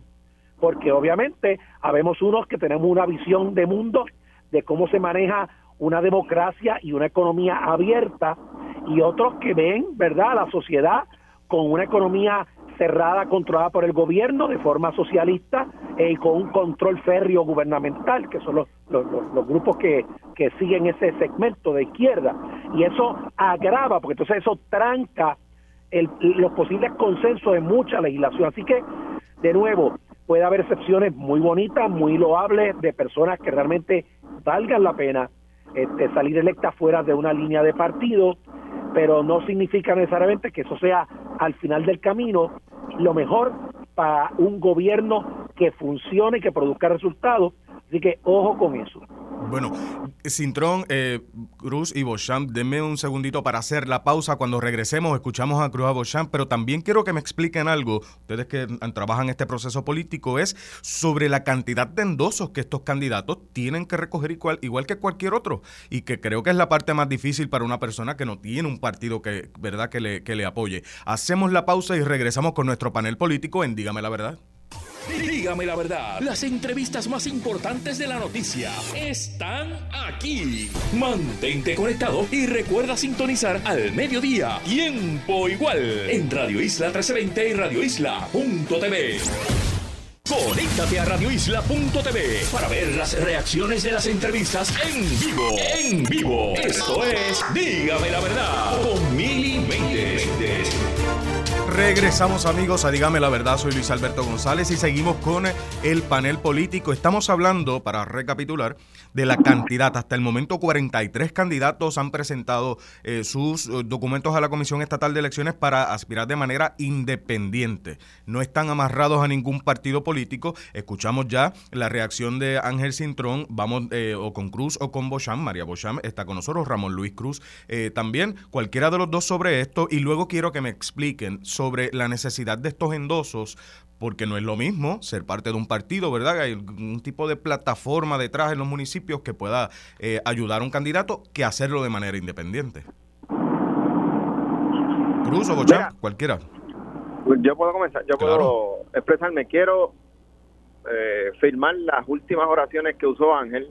Eh, yo creo que esto suena bien, se oye bien, democráticamente eh, todo el mundo estaría a favor, porque yo incluso eh, lo expresé como secretario general y, lo sigo diciendo, uno respeta la democracia y, y todo el mundo tiene derecho a participar y uno invita a que participe todo el mundo como quiera participar de los procesos políticos del país, ya sea afiliándose a un partido o ya sea de manera independiente, eso está bien. Pero no necesariamente, y es como dice Ángel, en el proceso administrativo, en el proceso de ejecución, en el proceso legislativo, en el proceso de gobernanza, al final son los mejores resultados porque obviamente hay posiciones que chocan, que provocan que proyectos importantes no se muevan, que provoca que eh, no haya los votos suficientes para aprobar políticas públicas importantes, pues porque las visiones son diferentes. Y aunque uno tiene que respetar la visión de los demás, pues sí tenemos que reconocer todos que hay eh, proyectos o legislación importante que se trata de impulsar, que no logra los 26 votos en la Cámara o los 12 votos en el Senado, pues porque lamentablemente no hay no hay eh, consenso porque hay eh, mucha visión distinta que en ocasiones no responde a otra cosa que no sean agendas que no son las mejores agendas para el país. Así que sí, se oye bien, uno lo respalda, que todo el mundo participe como quiera, eh, bienvenido sea. Pero quiero entrar en un punto importante de algo que tú mencionaste, que es el voto íntegro. Cuando yo era secretario, yo había hecho una evaluación del voto íntegro eh, y me imagino que Ángel ha tenido acceso a estos análisis por los años que ha llevado, incluso dirigiendo campañas a la gobernación. La, eh, la inclinación del puertorriqueño al voto íntegro por las últimas tres, cuatro elecciones ha venido bajando de una manera increíble. Se puede establecer que dentro del Partido Popular puede que eh, estemos hablando de 500 mil, 700 mil personas que ya han dejado de votar íntegro. Y si tú evalúas a nivel nacional toda la participación electoral del puertorriqueño, no solamente ha mermado la participación con respecto a los porcientos de participación que teníamos en elecciones previas, sino que el voto íntegro es el voto que menos se está utilizando cuatrenio tras cuatrenio.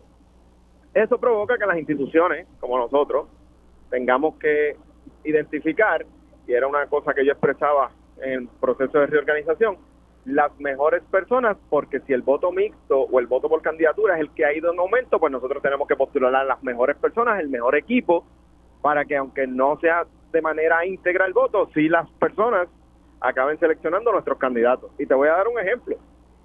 En mi distrito, eh, desde el 1986 no se ganaba el distrito 34 por el Partido Popular. Yo lo gané en el 2012 y lo he mantenido revalidando. Hay una cosa bien interesante era un distrito que se acostumbraba o inclinaba siempre a votar por el Partido Nuevo Progresista. En las tres elecciones que yo he participado como candidato, yo he sacado mejor resultado electoral que en la institución, al punto que en la pasada elección yo gano los cuatro pueblos y tres alcaldes populares incumbentes pierden la alcaldía. Acabé solamente ganando un alcalde, perdiendo tres alcaldes, pero gané los, los cuatro pueblos.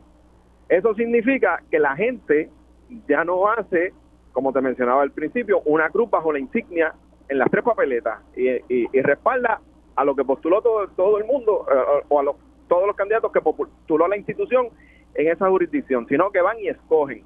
En la papeleta legislativa fueron y me escogieron a mí, en la papeleta municipal escogieron el candidato alcalde del otro partido y en la papeleta estatal básicamente fue un empate. Así que eso, eh, porque lo he vivido, y porque hice los análisis como secretario, demuestra que tienes que ser bien riguroso al momento de presentar candidatos como institución, porque el voto íntegro ha perdido el respaldo cuatrenio tras cuatrenio y no se trata eh, solamente de asuntos del Partido Popular, se trata de eh, asuntos del Partido Progresista también, que es la otra institución que está aquí. La candidatura independiente no es una candidatura fácil, incluso si quieres que te mencione lo de los endosos. Sí, por favor. Eh, el proceso de recogido de endosos no es tan fácil eh, y es más riguroso en esta ocasión que en términos anteriores. En términos anteriores, se repartía un documento, el candidato recibía esos documentos, iba a las estructuras que tenemos en las comunidades y las personas en las comunidades recogían los endosos, entregaban los endosos. Eh, en muchas ocasiones se identificaron personas que no estaban eh, en esos endosos filmando y aparecían como filmantes y causaba un sinnúmero de problemas que no vamos a entrar en, cada detalle, pero que todos conocemos las dificultades y se prestaba para el fraude en muchas ocasiones. En esta ocasión, todo lo recogido de endoso, aunque ahora es menos la cantidad, es de manera electrónica. Y la firma de la persona que te está endosando tiene que compaginar con la firma que aparece en los registros de la Comisión Estatal de Elecciones y tienes que poner el número de teléfono o el email de la persona que te está dando un endoso. Y esa persona va a recibir un mensaje o un email. Si alguien aquí se presta para presentar un endoso a una persona que no está endosando, realmente esa persona se va a enterar cuando recibe el mensaje y va a decir, mira, yo no endosé a esta persona. Eh, y, se va a levantar rápido el hecho de que se está vaciando lista, como se decía, pueblerinamente anteriormente. Así que ahora es, aunque en menor cantidad, más riguroso, lo he estado observando y yo me atrevo a decir aquí que no solamente en mi partido, me atrevo a decir en el, partido eh, no progresista y no sé si hayan algunas primarias en algunos otros de los partidos, va a ser eh, va a, darse situaciones en las que hoy primarias cantadas no se van a dar porque van a haber candidatos que no van a recoger la cantidad de endosos, no porque sea una cantidad menor y sea más fácil, sino por lo riguroso del proceso ahora.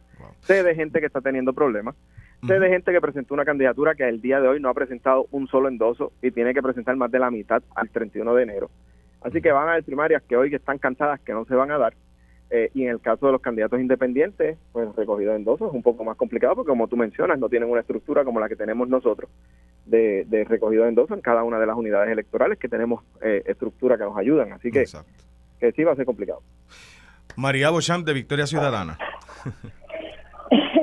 Mira, eh, yo creo que en las pasadas elecciones, y como menciona el compañero, pues hay un comportamiento que se puede estudiar y se puede ver que el voto íntegro está bajando pues las pasadas elecciones también se puede analizar que las personas están dispuestas a votar diferente y a tomar el análisis de quiénes son estas candidaturas que se le presentan, cuáles son sus políticas públicas y escoger la mejor persona. Estoy totalmente de acuerdo con el compañero. Nos toca buscar candidaturas que van a representar a Puerto Rico, le van a presentar unas políticas públicas que es de beneficio para el pueblo de Puerto Rico. Ahora bien, este, la diversidad es necesaria, la democracia participativa nos va a llevar a hacer el ejercicio de poder hacer negocios entre diferentes partidos, poder trabajar para el pueblo de Puerto Rico y se nota que es un reto, lo hemos visto, pero también tenemos que tener mucho cuidado en cómo nos expresamos y las palabras que utilizamos. Nosotros no podemos hablar de que queremos ser progresistas o que queremos trabajar políticas públicas progresistas bajo ciertos partidos y después querer confundir a las personas y decirles que una forma socialista de llevar el gobierno o un lado izquierdoso de llevar unas políticas públicas es negativo. De hecho, el, las políticas públicas progresistas, si nos vamos a, a términos, favorecen lo que conocen como izquierda, ¿verdad? Y así se trabaja la política en los Estados Unidos. Pero tenemos que tener mucho cuidado cuando utilizamos este, ciertas palabras para querer confundir a las personas que nos escuchan. Es muy importante que las personas que se van a presentar como candidaturas independientes no entiendan sus retos y que estén listas para sus retos. No van a tener la estructura partidista que les va a ayudar a recaudar los fondos, que le van a organizar a las personas para poder recoger los endosos. También estamos viviendo en un Puerto Rico que hay muchas personas que no tienen correo electrónico. Hay muchas personas que no tienen internet en Puerto Rico. Así que tienen muchos retos tecnológicos con los que van a tener que, que bregar en el momento de recoger los endosos al final del día, ¿qué nos dice esto? Mira, el pueblo de Puerto Rico quiere cambios verdaderos y estos cambios significan que las mejores candidaturas tienen que representarse y que el pueblo de Puerto Rico y a nivel distrital, tú lo puedes ver, están dispuestas a dar el voto a las personas que le va a proveer las políticas públicas, que le va a atender sus necesidades del día a día. Así que todos los partidos nos tenemos que ajustar y tenemos que presentar nuestras mejores candidaturas. Y Beauchamp, eh, eh, desde el punto de vista del movimiento Victoria Ciudadana, que es un partido reciente, digamos, ¿verdad?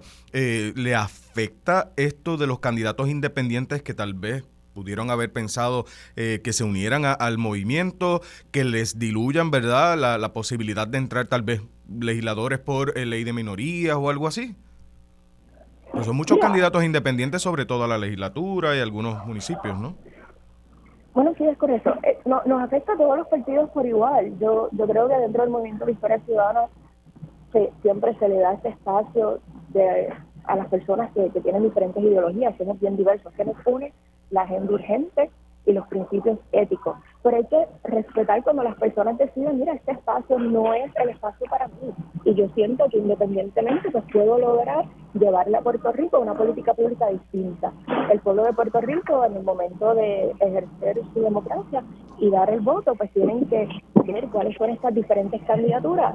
Y, si bajo el Partido Nuevo Progresista, el Movimiento Victoria Ciudadana, bajo la Alianza, están esas candidaturas, pues le darán el voto a la Alianza. Será, ¿verdad?, a las personas que ellos entiendan pero nos afecta a todas las personas por igual.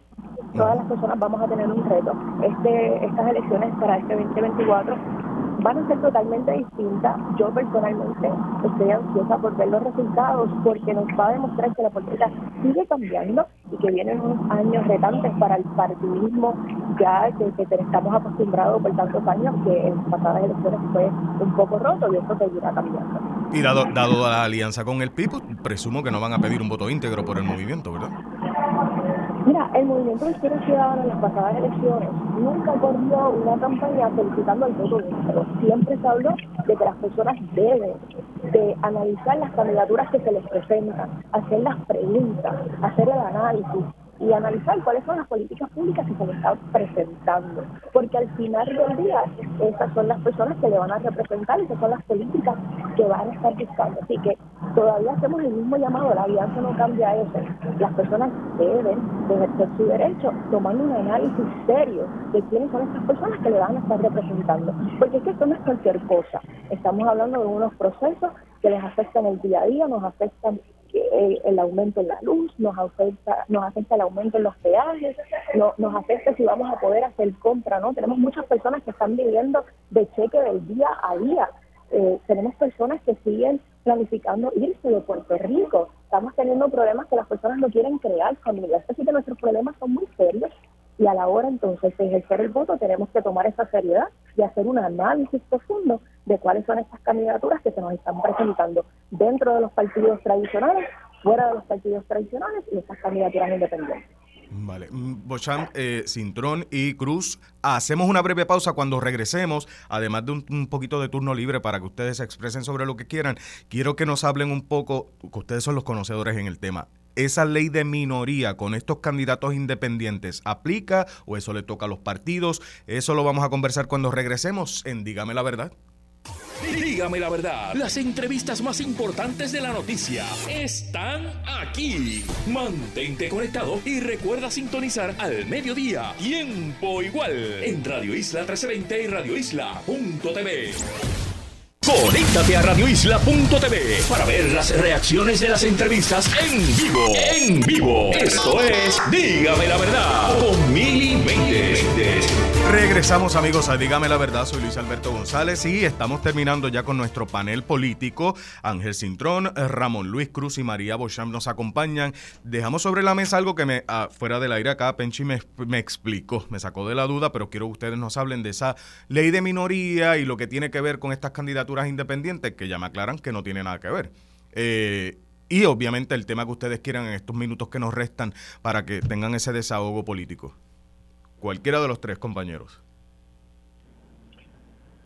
Pues mira, la ley de minoría en el caso de que uno de los partidos tenga un copo electoral al punto de que cree un desbalance en la Asamblea Legislativa y tenga la capacidad incluso de tener tres cuartas partes de cada cuerpo para poder hacer lo que quiera y pues estableció una ley que para balancear eso permite que personas que llegaron cerca de sus contrincantes, aunque perdieron la elección, puedan entrar. Se había activado solamente una vez en los 90 en este nuevo milenio, pues me parece que se ha activado en dos ocasiones eh, y, se ha dado eh, eh, la entrada de legisladores por añadidos, que es legisladores de ley de minoría que entraron para establecer un balance y en ese momento, pues los cuerpos legislativos, en vez de ser 51 representantes, aumentan y en el caso del Senado, en vez de ser 27 senadores, se aumenta para establecer un balance y que no haya un control total. No depende de los partidos de minoría, no depende de, de cuántos independientes.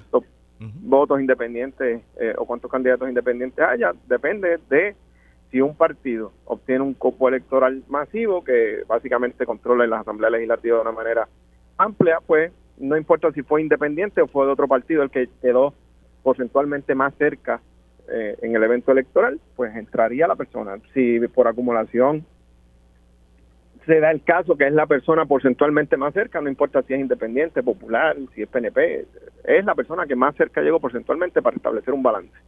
Puede ser uno, puede ser dos, dependiendo de la cantidad que se necesite para balancear tanto Cámara o, Senado, eh, dependiendo del caso que, haya controlado uno de los dos partidos totalmente el cuerpo. Bueno, ahora sí finalmente tienen tiempo libre para ustedes, eh, Cintrón, Bochamp, eh, Cruz, cualquiera. Pues mira, nada, yo aprovecho, Ramón Luis dio una explicación muy correcta de la, ley debería llamarse ley de mayoría porque no es ley de minoría en realidad Eh, y si tienes cerca Penchi no necesitas ninguna otra biblioteca que te lo explique. Este, eh, esa es la mejor biblioteca que puedes echar mano, te lo digo yo. Definitivo. Eh, yo viví, yo viví esa experiencia en el 96, que yo corría la, la campaña de la Cámara, este, siendo miembro, y, y logramos 36 escaños y se aplicó ley de minoría. Para aquel tiempo básicamente se añadían votos del Partido Popular. Y en el 2008 también lo viví y también se añadieron, pero como dice el representante, los que se añaden es inmaterial en qué afiliación tienen. Simplemente se añaden los que aritméticamente siguen a los últimos que entraron, sea por acumulación o sea por distrito. Es un ejercicio estrictamente aritmético de quién sigue en la lista en términos de, de volumen de votos en todo Puerto Rico, primero por acumulación, después por distrito, y lo hacen para precisamente que ningún partido tenga más de las dos terceras partes que establece la Constitución para cierto ejercicio. Básicamente, y eso salvaguarda la democracia y creo que es un, gran, una gran herramienta de la democracia. En el 96 el que entró fue Freddy López, me acuerdo, de las Piedras Populares. Sí, es, eh, correcto, eh, lo conocí, compartí con él, sí, gran en amigo. En 2008, eh, José Luis Dalmao, Jorge Suárez y había una pugna incluso este porque el, candidato de Guayama y el candidato de Humacao que era Jorge Suárez y me parece que el de Guayama era Pablo eh, no recuerdo el apellido estaban porcentualmente tan cerca que hubo creo que me parece que hasta ahí el tribunal para decidir cuál era el que se iba a sentar por añadir. Así mismo fue así mismo fue y terminó entrando Jorge Suárez y la memoria no me falla. Correcto Interesante, ¿verdad? Eh, digo, yo, yo con, lo, con tantos, con los muchos partidos políticos que hay, aunque uno no sabe la política puertorriqueña que puede ocurrir cuando llegan las elecciones, pero yo no sé, no, no, no me parece que, un partido vaya a, copar, pero uno nunca sabe, porque son, ahora tenemos cinco, ¿no? Son los cinco partidos, más todos los candidatos independientes y todo eso, eh, diluye un poco los votos que antes eran íntegros. Sí, pero ciertamente hay muchos distritos en el cual solamente hay candidatos populares y PNP eh, y algunos hay independentistas, en otros hay movimientos de historia ciudadana.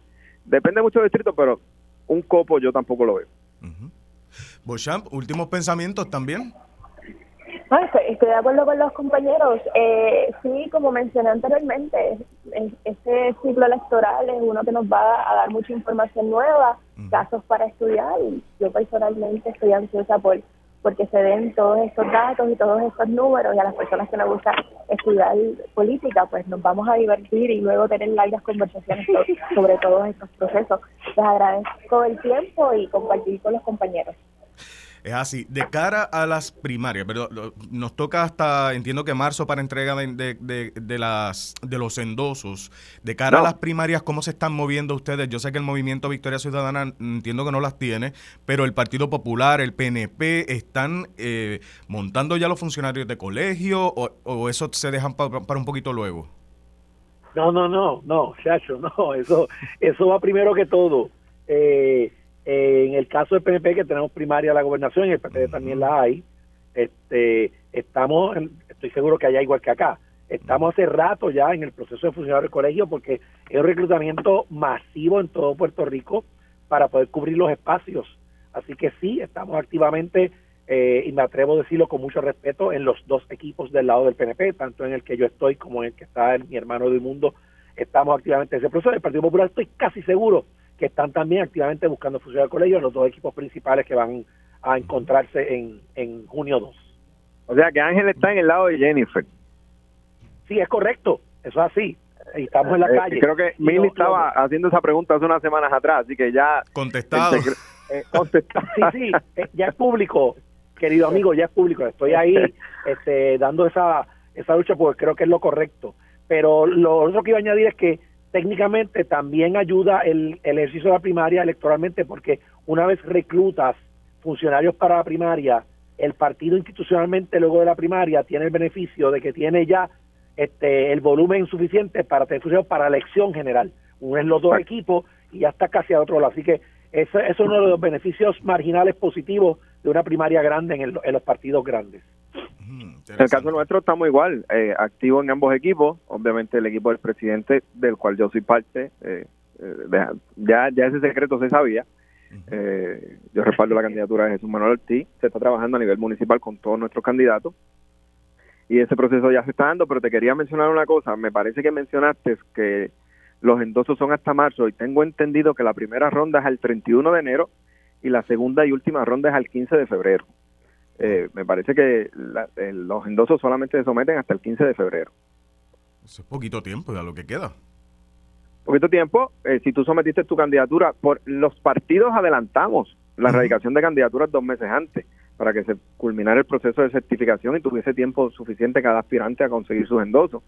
Si sometieron su candidatura tarde o no conocen el proceso, que era algo que te mencionaba ahorita, o, o, pues se metieron en esto y, pues nunca habían participado en los procesos políticos, va a haber problemas y yo anticipo que va a haber gente que no va a conseguir los endosos.